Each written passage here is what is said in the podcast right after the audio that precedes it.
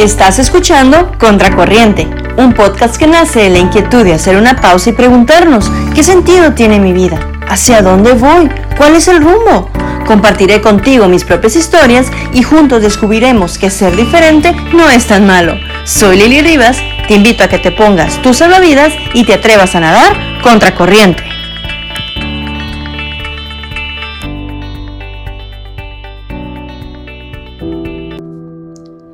Supongo que es tentador tratar todo como si fuera un clavo, si la única herramienta que tienes es un martillo.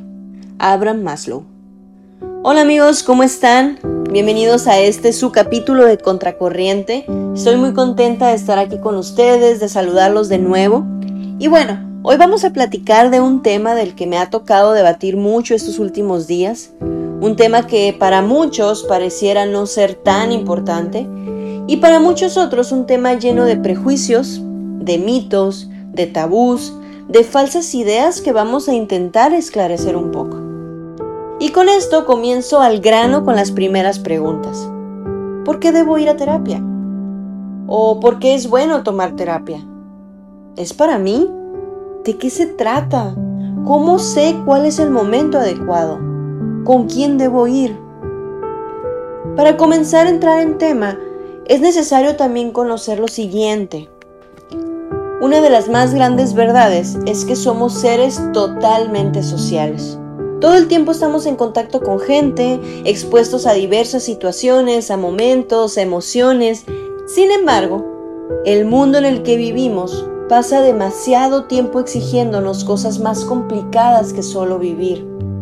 Vivimos en un mundo que nos exige, que nos pide un estatus, que nos pide presencia, que nos pide entereza, en donde no hay tiempo que perder, en donde pareciera que si intentamos detenernos por un momento, llegará la vida con sus complicaciones a llevarnos entre los pies, como si darnos una pausa se tuviera que considerar un lujo.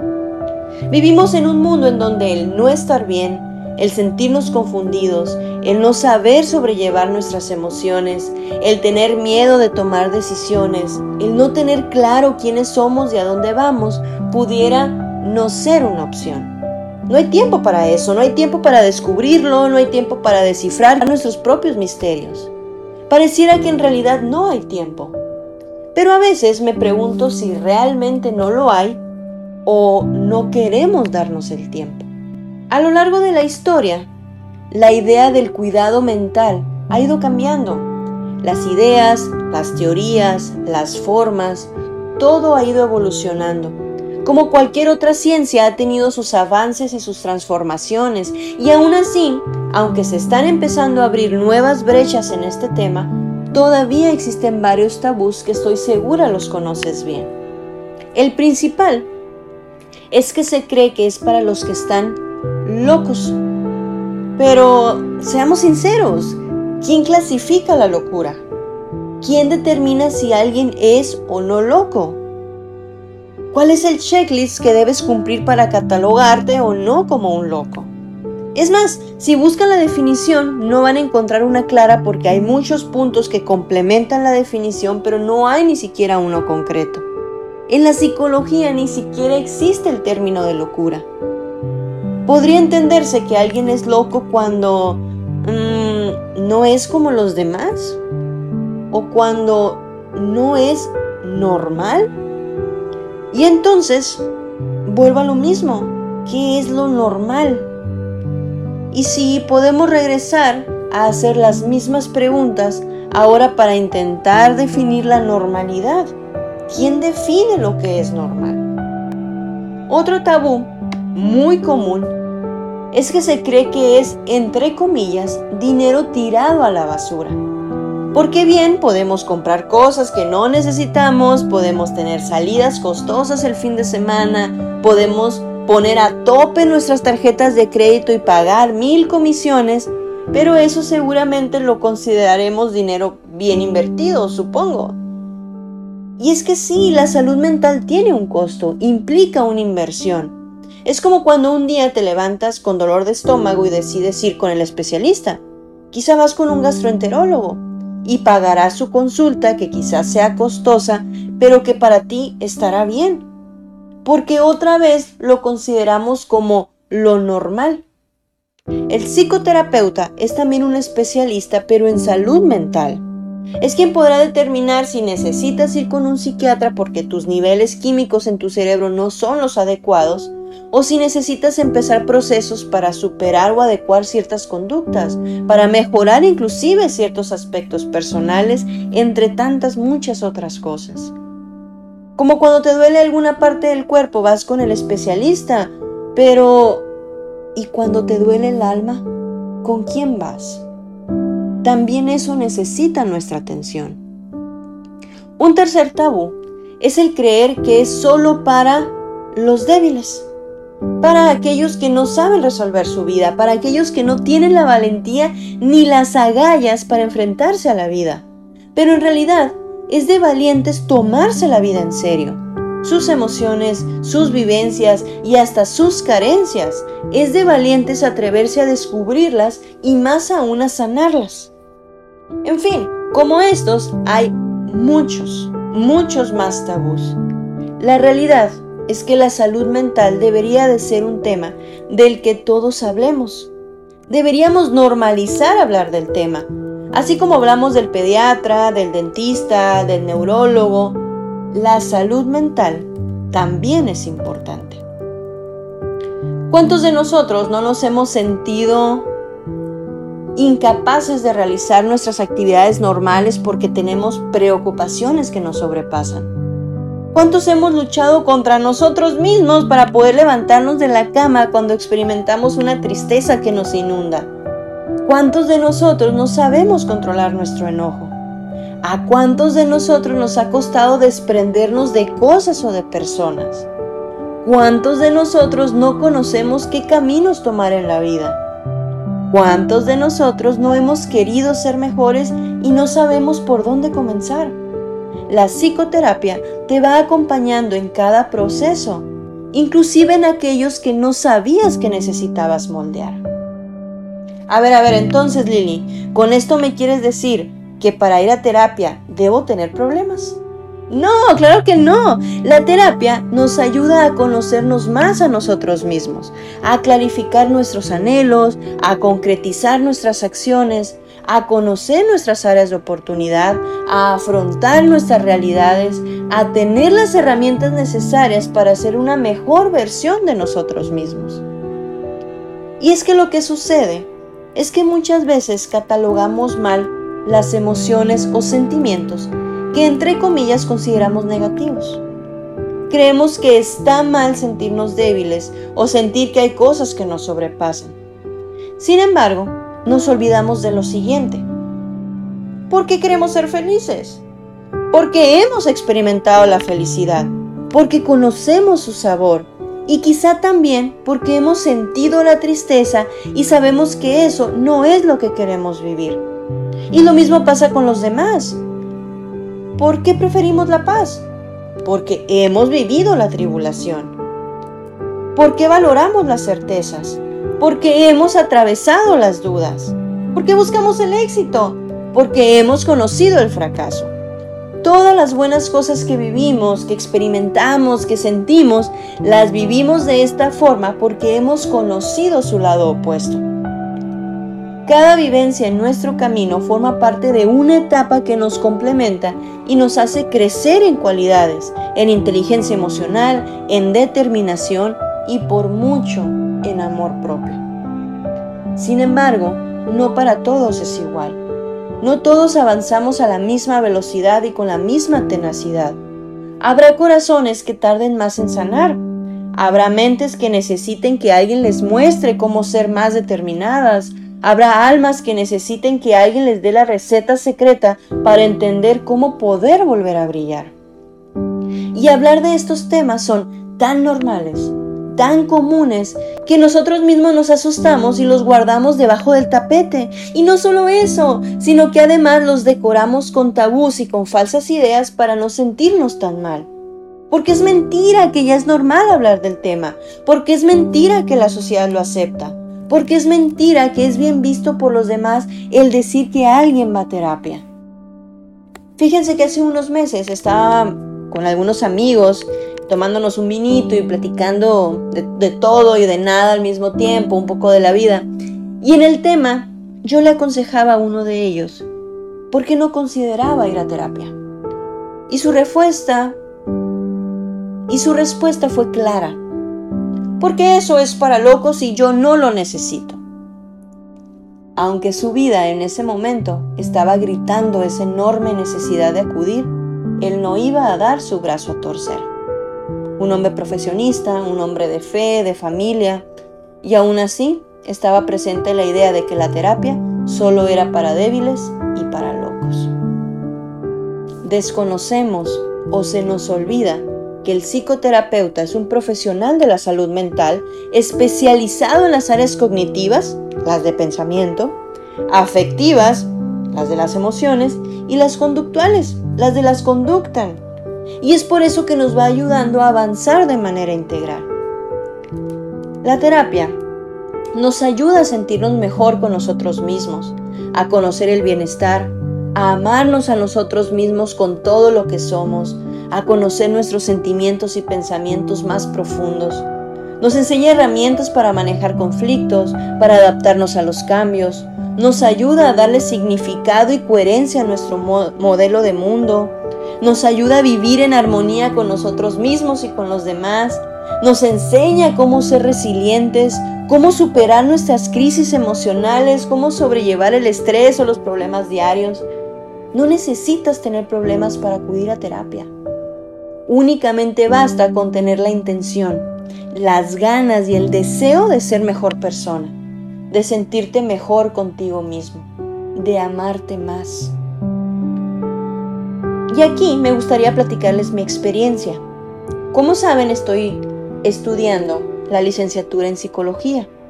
Pero no siempre fue así. Hubo un detonante que me inspiró a tomar este nuevo y maravilloso camino y me gustaría compartírselos. Hace alrededor de cuatro años me enfrenté con una de las situaciones por las que nunca creí que pasaría. Regresando de un viaje de vacaciones, empecé a experimentar síntomas que al principio se podían considerar como sin cuidado. Mareos, agitación, falta de aire. Llegué a pensar que algo durante el viaje me había hecho daño. Sin embargo, poco a poco los síntomas fueron sobrepasándome Pasaron de ser simples mareos y agitaciones a presión en el pecho, sensación de taquicardias o desmayos y un miedo incontrolable a ciertas circunstancias, a lo fatídico principalmente. ¿Y si me muero? ¿Y si enfermo? ¿Y si me pasa algo? Empecé a sentir que cualquier síntoma, por más leve que fuera, era a causa de un mal mayor y comencé a experimentar un terror casi a cualquier cosa. Esto me llevó a quitarme las ganas de salir de casa, principalmente por temor a que algo malo pudiera pasarme. Los primeros meses de descubrimiento o de intentar conocer qué pasaba conmigo fueron de mucha incertidumbre. Despertaba en la madrugada y movilizaba a mi familia porque sentía la necesidad de acudir a urgencias médicas. Claro, llegábamos, el médico hacía su revisión de, de rutina, en varias ocasiones hasta electrocardiogramas y claro, todo estaba perfecto. Pero yo no me sentía bien porque yo estaba segura que algo no estaba bien en mí. ¿Pero qué era? Ni idea. Después comencé a pasar días sin dormir. El insomnio y yo nos hicimos mejores amigos y el miedo y el terror permanecían.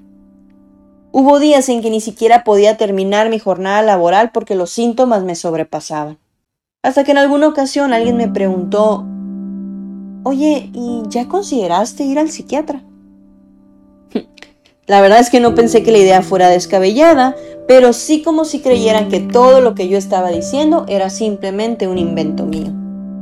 Pero la verdad es que no, para mí era bastante real. Pero sí, me animé y sí fui al psiquiatra. Y adivinen qué, eso que creí que nunca iba a vivir, ahora llevaba el nombre de trastorno de pánico.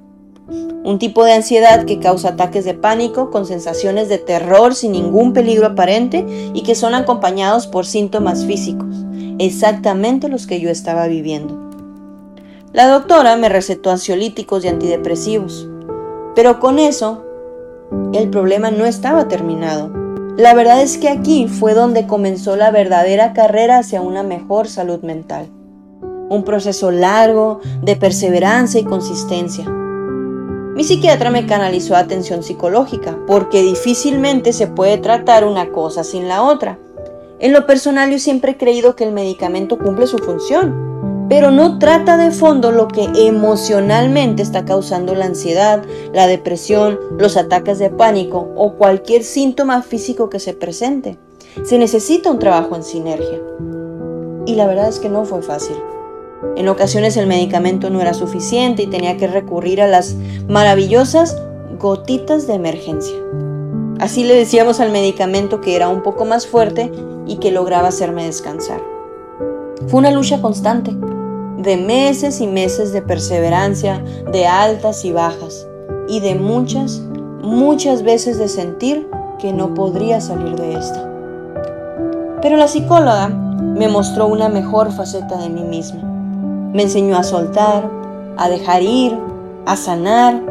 Me recordó mi valor, mi grandeza, mi brillo, me enseñó a trabajar en mi confianza, en mi determinación, en mi poder para lograr grandes cosas. Ni siquiera sabía que eso lo necesitaba, pero sí, gracias a esto mi historia tuvo un final feliz. Hoy ya no tomo medicamento, pero sí continúo con mi terapia. No porque no pueda sobrellevar mi vida, sino porque he descubierto que cada día puedo ser mejor. Fue gracias a esto a esta vivencia, a esta experiencia, que pude desempolvar un viejo sueño y que pude redirigir mi vida en esta nueva dirección, hacia el fascinante, extraordinario y bello mundo de la psicología. Porque hoy quería hacer lo que alguien una vez fue, fue conmigo. Porque hoy quería ayudarle a otros a experimentar que su vida tiene un sentido. Jorge Bucay dice, que nadie puede saber por ti, nadie puede creer por ti, nadie puede buscar por ti, nadie puede hacer por ti lo que tú mismo debes hacer. La existencia no admite representantes. Y para nadar contracorriente es necesario utilizar el salvavidas de la valentía, de la humildad, de la docilidad para admitir que no lo sabemos todo, que no debemos saberlo todo, pero sí que necesitamos buscar y trabajar en todo. El mundo cada vez está más revuelto y es esa mezcla de creencias, de filosofías, de forma de existir que van llenando tanto nuestra mente que podemos perder, perdernos de quiénes somos y a dónde vamos. El mundo necesita urgentemente quien experimente la valentía de trabajar en su corazón de moldear su alma, de darle forma a sus sueños y de ser personas cada vez más humanas, más caritativas, más generosas, más sensatas. El mundo necesita un respiro de toxicidad y una gran dosis de sueños e ideales de quienes, conociéndose a sí mismos, logran poner todo en juego para hacer de su mundo un mejor lugar. Atrévanse a vivir esta experiencia de la psicoterapia, apréndanse a adentrarse en su corazón, a conocerse, a amarse, a moldear su vida en un mejor molde y sobre todo aprender cómo ser más empáticos, más generosos, más genuinos. Sin duda, serán más felices y por mucho más libres. Mi recomendación es que consideren más que un coach de vida a un psicoterapeuta, alguien con bases sólidas de cómo llevar procesos. Busquen a alguien con quien se sientan en confianza, con quien hagan ese clic y se sientan conectados. La verdad es que existen muchos tipos de terapia y no todos funcionan para todos. Busca, experimenta, no te cases con una opción, no te decepciones de la primera opción que tengas. Si no es, cámbiala y verás que todo será para sumar a tu vida. Dicen que la terapia no te crea ni te destruye, solo te transforma. Y la verdad es que desde mi experiencia como paciente, desde mi experiencia como alguien que se atrevió a llevar este proceso terapéutico, este proceso psicológico, ha sido siempre para bien. Encontrar un psicólogo con el cual me he sentido conectada, con el que de alguna forma vamos buscando la misma línea, que más que mi amigo lo he visto como, como quien me ayuda a ver la vida desde otra postura, desde otra perspectiva, pero siempre sintiéndome con esa libertad de actuar, esa libertad de amar, esa libertad de seguir viviendo la vida con la misma pasión con la que lo he hecho, pero ahora con nuevos ojos, con nuevos brillos, con nuevas formas. Ha sido una de las mejores experiencias que pude haber, eh, que pude haber vivido, que pude haber experimentado. Sí, viví momentos muy grises, viví momentos muy complicados cuando recién se me diagnosticaba este trastorno cuando atravesaba por este proceso en el cual eh, sin duda muchas cosas me sobrepasaban, muchas cosas para mí eran nuevas, muchas cosas no conocía. Y ahí, en medio de esos días grises, la psicoterapia fue siempre una luz, una luz de esperanza, una luz de cambio, una luz de motivación para, para tener la confianza de que un día todo era diferente.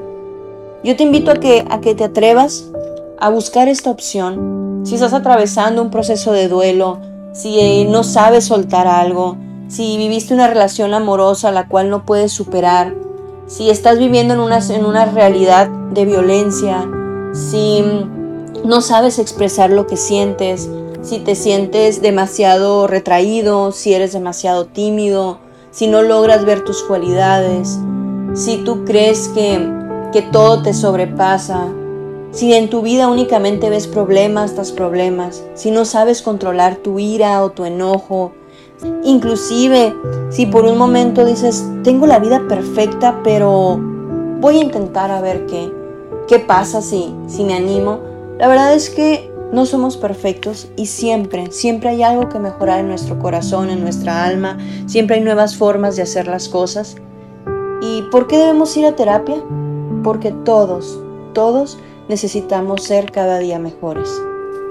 Recuerda que la terapia no te crea ni te destruye, solo te transforma, no trae nada para mal, nada es para mal, sino que al contrario, logrará transformar tu vida, logrará transformar tus sueños, tu, tu forma de ver la vida y eso te hará una persona cada vez más valiente, más sensata y más genuina. Muchas gracias por acompañarme.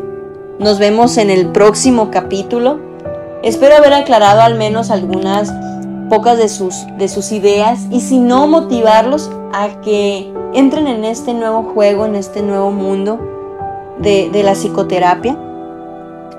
Y bueno, no se olviden que para marcar la diferencia hay que nadar contra corriente.